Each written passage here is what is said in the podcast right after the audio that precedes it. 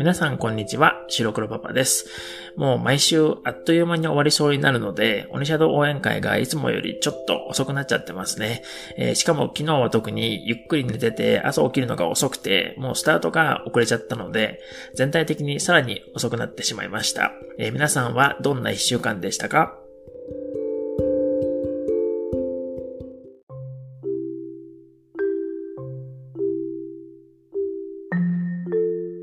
今日はどんな話にしようかなと思ってたんですけど、えー、まずは鬼シャでやってます。もしくはやります。とツイッターで宣言してくれた人たちをちょっと紹介してみようと思います。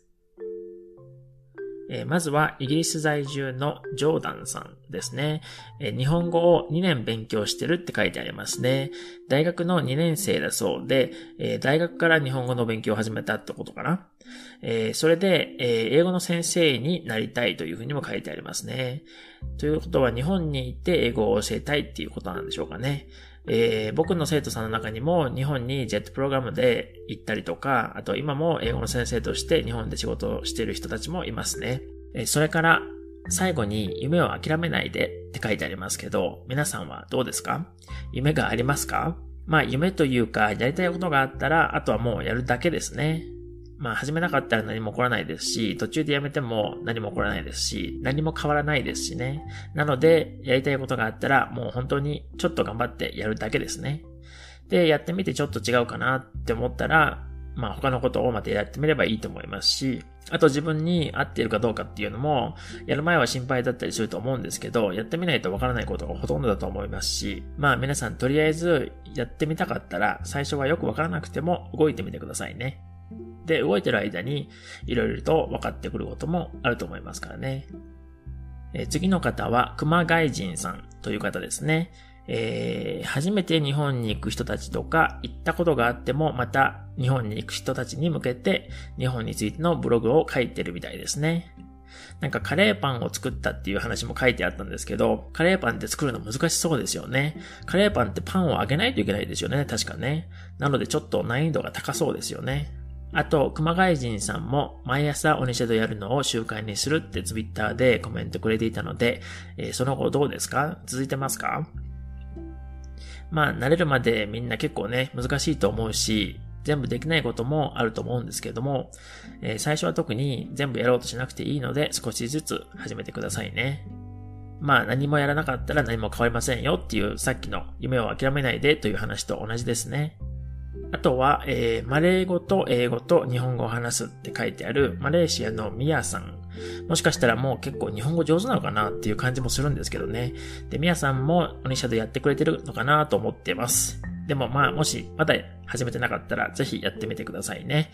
例えば上級者の人だったら、やっぱり自然な日本語にするために、えー、言葉とか文法の組み合わせとか、あと文末の表現の仕方とかに特に注意して聞いてもらえると、えー、自然な表現が目につくんじゃないかなと僕は個人的に思ってるので、ぜひ聞いてみてください。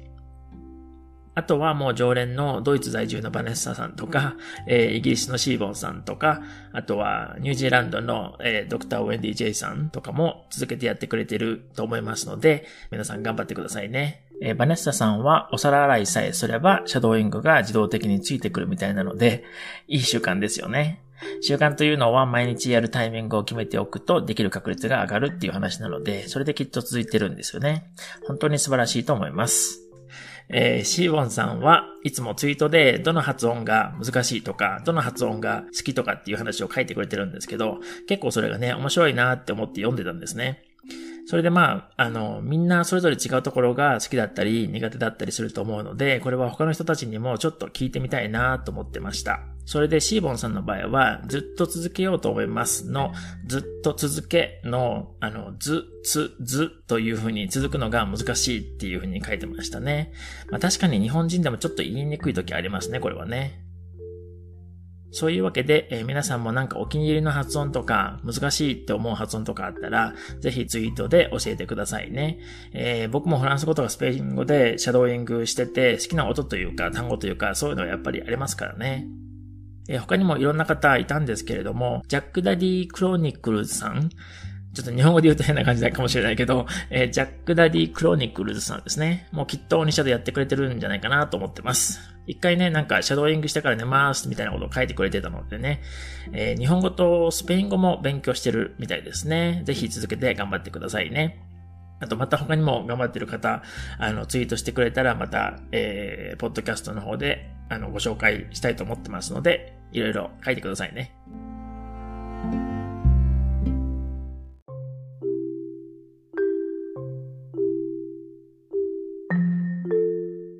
えー、さて、今日も今週の鬼シャドウの文章について少し話そうと思っています。えー、中級者以上の文章からになるんですけれども、えー、仕事はほどほどにしようと思います。という文章から、ほどほどにという言葉ですね。これも結構使うので覚えておくといいと思います。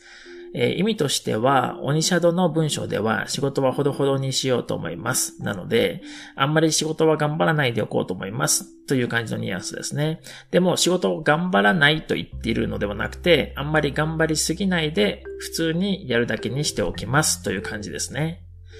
他に例えば、お酒はほどほどにほどほどにしますとか、あお酒はほどほどにしてくださいとかいうのを、あの、見たり聞いたりすることがあるんですけど、意味としては、お酒はあんまり飲みすぎないようにしてくださいとか、お酒の飲みすぎに注意してくださいというニュアンスですね。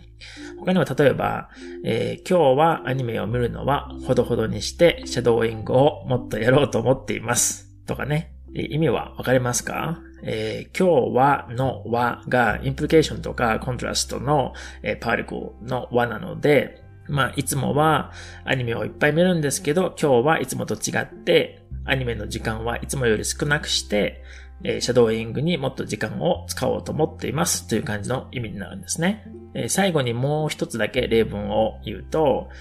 え、毎日残業してるんだから、今日は仕事はほどほどにして、早く帰ってゆっくり休んでくださいね。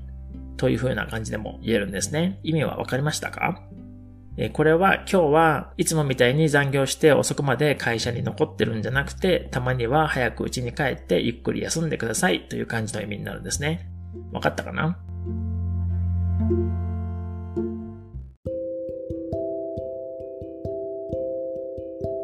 えー、というわけで今日の鬼シャドウ応援会はこういう感じでサクッと終わりにしようと思います。これからまた、えー、来週の鬼シャドチャレンジの原稿も書くので、それで録音して、えっ、ー、と、多分今日の夜、じゃなくて明日だ。明日に配信しようと思ってます。えー、オニシャドも残りあと1日ですね。えっ、ー、と、ヨーロッパの人たちはもう夜中だと思いますし、えー、日本の人はもう次の日の、あ、日曜日の朝ですね。で、ニュージーランドとかだともう午後になるのかなそうだよね、多分ね。